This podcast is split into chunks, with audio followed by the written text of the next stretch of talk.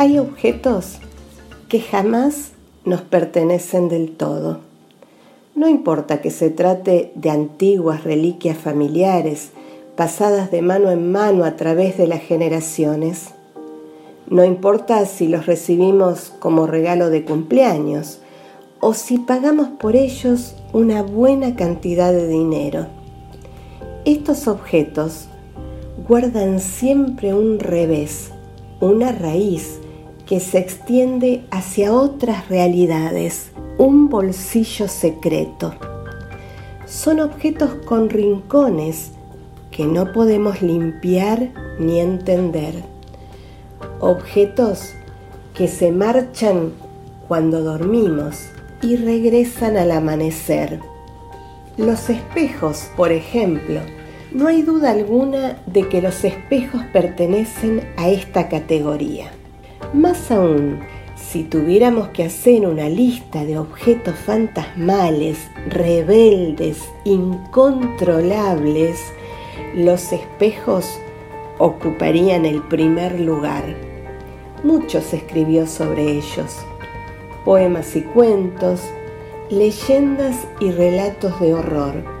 Se ha dicho que son puertas hacia países fantásticos. Se ha dicho que son capaces de responder con sinceridad las oscuras preguntas de una madrastra. Espejito, espejito, ¿quién es la más hermosa? Pero aún así, con tanta letra escrita, siempre habrá nuevas cosas que contar, porque en los espejos cabe el mundo entero. Esta es la historia de un espejo en particular, pequeño, casi del tamaño de la palma de una mano y enmarcado en ébano. El ébano es un árbol de África que crece en zonas donde hace mucho calor. Su madera es dura y es muy suave y con él se hacen estatuillas y diversos adornos.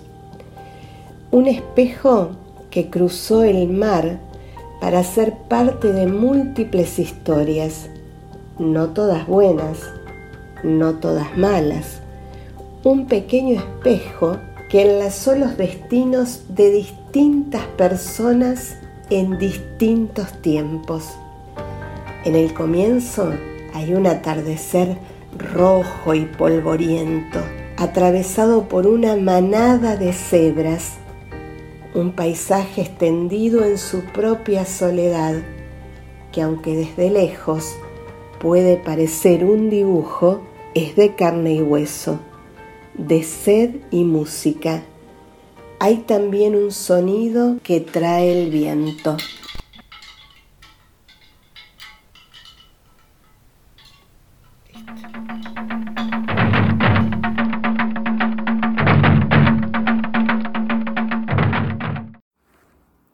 Capítulo 1.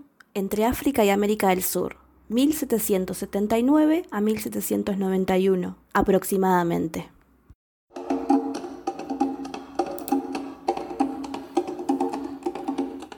La costumbre de cargar cestos en la cabeza los mantenía erguidos y con el pensamiento más cerca del cielo que de los pies. Era una aldea con pocos habitantes, donde cada uno hacía su parte del trabajo y tenía un lugar en las danzas. Aquellas personas conocían la diferencia entre fuego sagrado y un fuego familiar donde asar alimentos. Separaban sin dificultad las plantas benéficas de las maliciosas, aceptaban las lluvias y las sequías. Cuando se entendían a descansar, eran capaces de reconocer cientos de formas en las nubes. Y Mahoma era un joven cazador, tan diestro que la aldea entera lo consideraba un elegido de los antepasados. Atima era una hermosa muchacha, buena en el arte de teñir plumas y coser pieles. Eran tiempos de cacería. El día había amanecido con un olor a madera, y el más anciano de la aldea miraba a su alrededor con una sonrisa divertida, como si supiese que algo agradable estaba a punto de suceder. Y Mahoma miró a la joven Atima por la mañana. La miró con fijeza y siguió andando. Y Mahoma miró a Atima por la tarde. Ella se cubrió las mejillas con las manos y puso su pie derecho sobre su pie izquierdo. Cuando cayó la noche y la aldea entera se reunió alrededor del fuego, y Mahoma volvió a mirarla. Todo estaba dicho. Tres miradas de un hombre a una mujer en el curso de un día eran invitación a boda, siempre que las familias aceptaran. Y las familias aceptaron, porque Imaoma y Atima eran los dos ojos de un mismo pez, las dos laderas de una misma montaña, y tendrían una descendencia saludable. Los festejos se realizaron poco tiempo después. Hubo carne y fruta para toda la gente de la aldea, y para algunos parientes que llegaron de lejos. Atima le dio a su esposo un brazalete de piel como regalo, y Mahoma le dio a su esposa un pequeño espejo enmarcado en ébano, que él mismo había tallado con paciencia. Alzaron una choza en el sitio indicado por los mayores, y la vida continuó su curso al son de los tambores.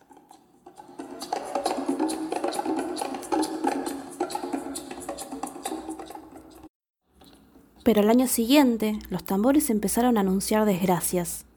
Primeros unos, después otros. Todos los tambores resonaban con mensajes confusos, como si no estuviesen seguros de sus visiones, o se apenaran de asustar a los hombres con tan malas noticias. El tiempo caminó a su modo, ni rápido ni lento, y pasó otro año.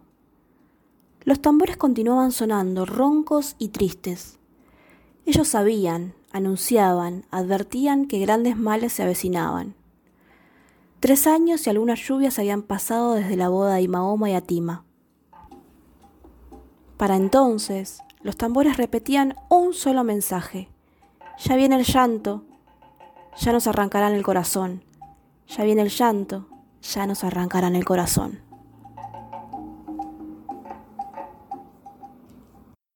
Atima se había alejado de la aldea buscando frutos comestibles. Su pequeña hija estaba junto a ella. La niña iba a cumplir tres años y eso significaba que todavía llevaba el nombre de sus padres. Cuando cumpliera 12 años, ella misma elegiría el nombre para el resto de su vida. Mientras tanto, era Tima por su madre y era Imaoma por su padre. Es que la gente de aquellas aldeas le daba a los nombres su justo tiempo y su verdadera importancia. A Tima la madre y a Tima y Mahoma la niña juntaban frutos y cantaban pero no estaban solas, ni a salvo. Muy cerca de ellas, unos hombres de piel descolorida las miraban desde la espesura, con ojos brillantes como monedas de plata. Eran cazadores de hombres y preparaban las redes, se humedecían los labios con la lengua y tensaban sus corazones. Atima y Mahoma preguntaba cantando. Atima, su madre, respondía del mismo modo. Los cazadores tenían órdenes precisas, Aquella vez debían ser niños.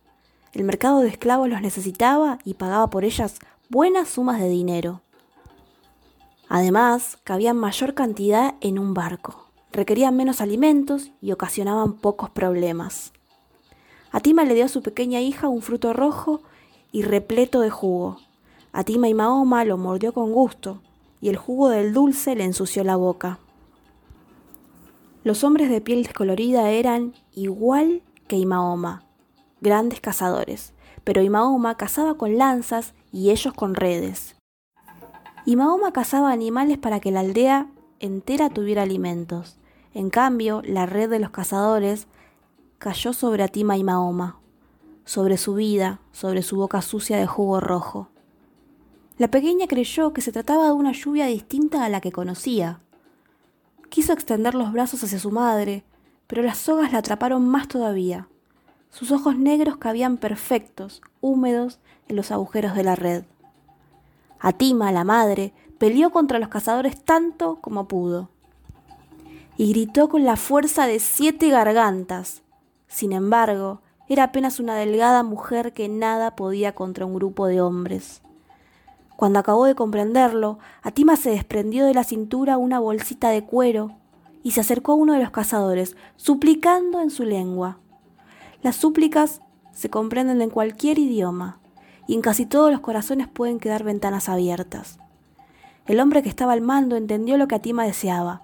Tomó la bolsita de cuero y comprobó su interior. Dentro de ella solo había un pequeño espejo. ¿Quieres dárselo a tu niña? preguntó. Atima lo miró esperanzada. Entonces el hombre metió sus grandes manos por la red y colgó el amuleto al cuello de Atima y Mahoma. Y en ese gesto agotó su bondad. Atima y Mahoma se iba para siempre. El barco en el que la llevaron, con otros cientos de esclavos, cruzó el ancho mar hasta llegar a una tierra donde la gente compraba gente. Vean la fuerza de este jovencito, vean el porte. Aquí, aquí, los dientes de esta niña lo dicen todo, sana, fuerte, a buen precio. Los esposos Fonteso y Cabrera caminaban por las calles del mercado de los esclavos. Aquel día no tenían intenciones de comprar, solamente habían ido a curiosear y a comentar los últimos sucesos. Habrá que decir que se trataba de gente importante para la cual la ciudad no tenía secretos. Mire esa niña. La señora Fonteso y Cabrera detuvo a su esposo tomándolo del brazo. Enseguida se acercó a una de las pequeñas que estaban en venta y le sonrió. Atima y Mahoma la miró con seriedad, aunque sin miedo ni enojo. No pretenda comprarla, se adelantó su esposo. No es necesaria ahora. Es verdad, admitió su esposa, pero mire sus ojos. Mujer, he dicho que no hace falta. La señora Fonteso y Cabrera tenía una opinión distinta, y la expresó con entusiasmo. Claro que hace falta. Esta niña debe tener la edad de nuestra Raquel. ¿No cree usted que podría ser su doncella personal? El señor Fonteso y Cabrera tuvo que aceptar que aquella africanita tenía algo especial. ¿Qué llevas ahí? le preguntó señalando la bolsita que colgaba de su cuello. Atima y Mahoma no entendió las palabras, pero entendió su gesto, y enseguida protegió con sus dos manos la herencia de su madre sin saber que, de ese modo, se ganaba la voluntad de su futuro amo. Vaya con su carácter, dijo el señor Fonteso y Cabrera, complacido con la bravura de la pequeña, igual que se complacía viendo cómo mostraban los dientes sus valiosos cachorros de casa. Entonces, como el precio que pedían por ella le pareció razonable, decidió que la llevarían consigo. Al momento de comprar un esclavo era necesario ponerle un nombre, de modo que quedarán asentados las notas de propiedad. La llamaremos... Mm, ¿Cómo la llamaremos? Entre todos los niños que estaban a la venta, aquella era la única que no profería sonido alguno. Entonces el señor Fontesio y Cabrera encontró el nombre que buscaba. La llamaremos Silencio, dijo. Bien podría decirse que Silencio fue afortunada. El matrimonio Fonteso y Cabrera tenía una sola hija, y Silencio fue destinada a ser su doncella. Silencio fue tratada con benevolencia. Recibía buena comida, buena ropa y buen trato. Pasaba casi todo el tiempo con Raquel. Obtenía alguno de sus juguetes en desuso, compartía sus dulces. De vez en cuando, si a Raquel le dolía la panza o tenía catarro, Silencio se acostaba sobre sus pies para mantener el calor de su amita enferma y eso era mucho mejor que dormir en las barrancas frías. Raquel y Silencio crecieron juntas. Raquel aprendía las danzas de salón y luego las enseñaba Silencio.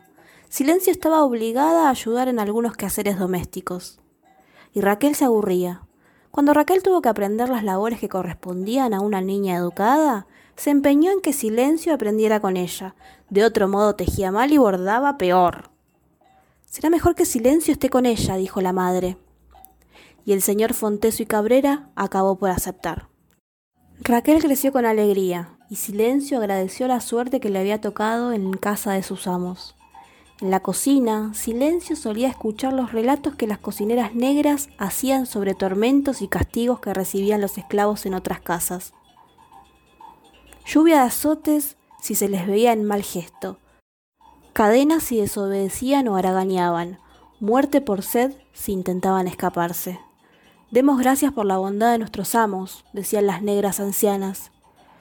Silencio daba gracias con ellas, pero Silencio tenía una tristeza, su nombre. Por mucho que se esforzara, no lograba recordar el nombre que tenía en su tierra. Mientras más intentaba recuperarlo, más se alejaban los sonidos y una voz de mujer, llamándola, se mezclaba con los trinos y los rugidos de una selva distante. A veces Raquel encontraba silencio, mirándose en su pequeño espejo con los ojos perfectos y húmedos. ¿Estás triste, silencio? ¿Pensás en tu nombre? Si querés podemos ver si te acordás. Entonces comenzaba con una lista. María, Mercedes, Pilar, Inés, Antonia. Esos no, decía Silencio. Aurora, Matilde, Jacinta. Esos tampoco. Y el nombre africano se perdía, retrocedía a un sitio donde la memoria ya no encuentra caminos de regreso. Para su cumpleaños número 12, Raquel le pidió a su padre un regalo especial. La niña deseaba enseñarle a Silencio las letras y los números. ¿No tiene usted mejores cosas que hacer? le preguntó el señor Fontesio y Cabrera a su hija. No me gusta bordar, me gusta ser maestra. ¿Con que le gusta ser maestra? Entonces puede enseñarle a sus primos pequeños. Ellos solo vienen de vez en cuando. El señor Fontesio y Cabrera dio una profunda pitada a su cigarro. Después pronunció palabras llenas de humo. Entienda y recuerde que ellos no poseen un alma como la nuestra, y por lo tanto no poseen nuestras capacidades. Pero Silencio está siempre conmigo y es como si fuera un poquito blanca. Aquella tarde, la mirada severa de su padre dio por acabada la conversación. Sin embargo, Raquel insistió al día siguiente y al siguiente.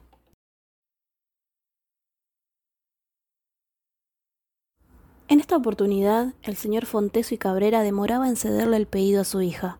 Sabía que semejante cosa no sería bien vista por sus amigos. ¿Es cierto que en tu casa los esclavos aprenden a leer y a escribir? preguntarían. Un asunto inaceptable, murmurarían a sus espaldas. Por otro lado, pensaba que, de seguir las cosas tal como iban, pronto se vería obligado a negarle y aún a quitarle a su pequeña Raquel las ventajas con las que había crecido.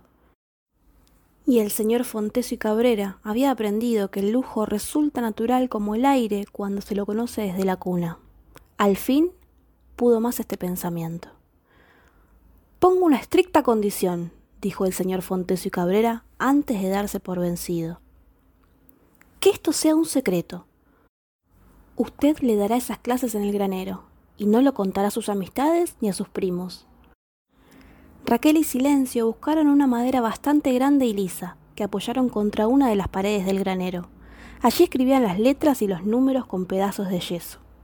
Luego acomodaron unos fardos de heno como asientos, y tuvieron una escuela.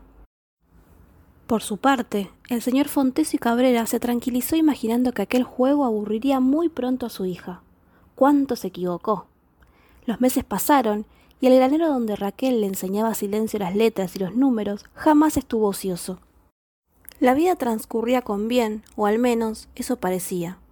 A veces Silencio solía tomar su espejo y frente al cristal intentaba recordar su nombre.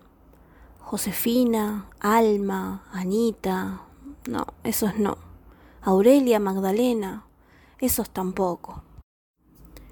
Era una siesta calurosa de diciembre del año 1791, en la ciudad rioplatense. El señor Fontesio y Cabrera y su esposa mandaron a llamar a Raquel para hablar con ella sobre algo importante. Aquello no hubiese sido algo extraño.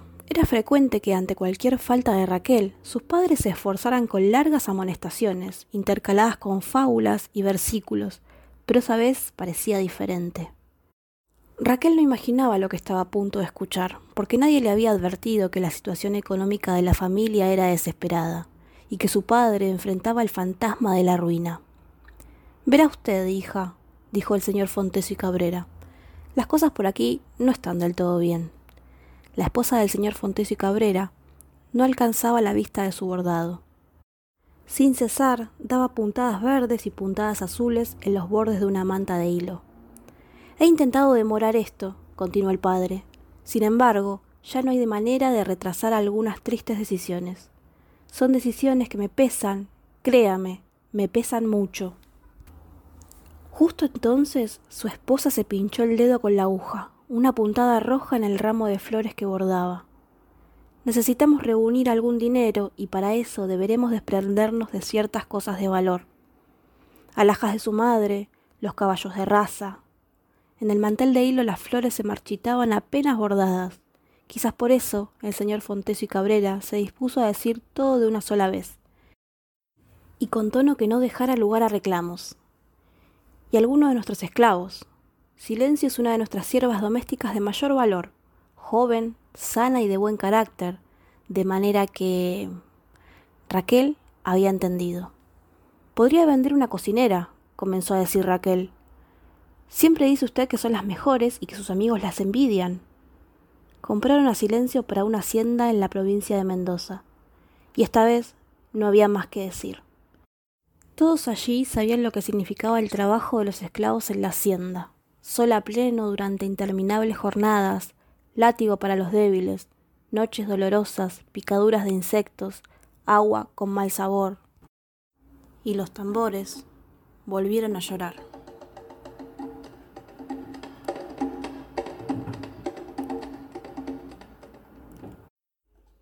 En aquella oportunidad, Raquel comprendió que de nada valdría pedir ni encapricharse. Además, las palabras de su padre le traían otras preocupaciones.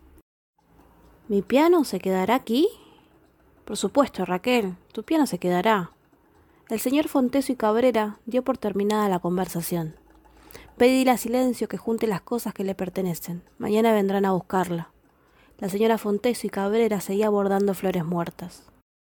Muy pocas cosas tenía Silencio, y ni siquiera se las llevaría todas.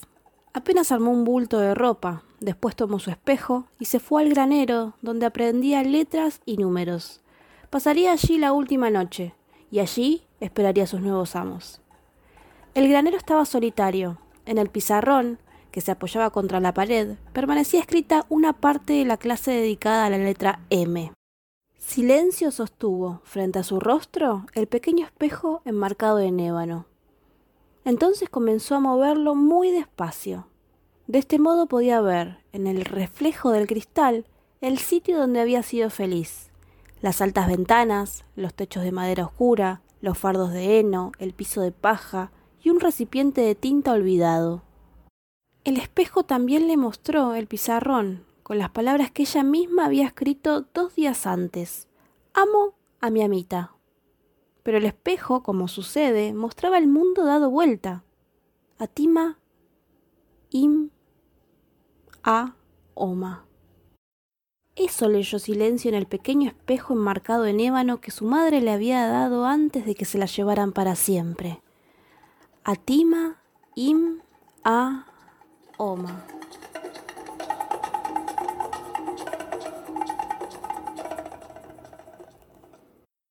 En el revés de las cosas, podrían haber dicho los tambores, en el revés de las cosas suele estar la verdad. Al día siguiente a Raquel le costó trabajo entender por qué Silencio no estaba llorando. Porque tengo doce años y puedo elegir mi nombre. ¿Ya lo hiciste? preguntó Raquel. La esclava asintió con la cabeza y con una sonrisa. ¿Qué nombre elegiste? ¿Aurelia? No. ¿Josefina? ¿Alma? ¿Anita? No. ¿Remedios? Magdalena. Tampoco. ¿Qué nombre elegiste?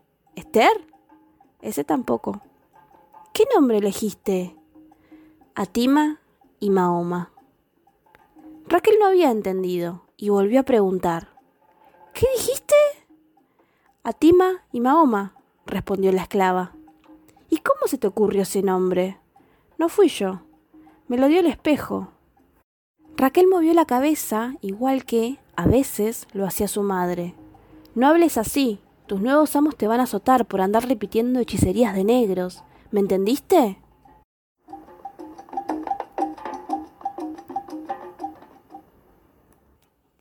Y los nuevos amos llegaron a media mañana, sin tiempo para esperar largas despedidas y mucho menos llantos.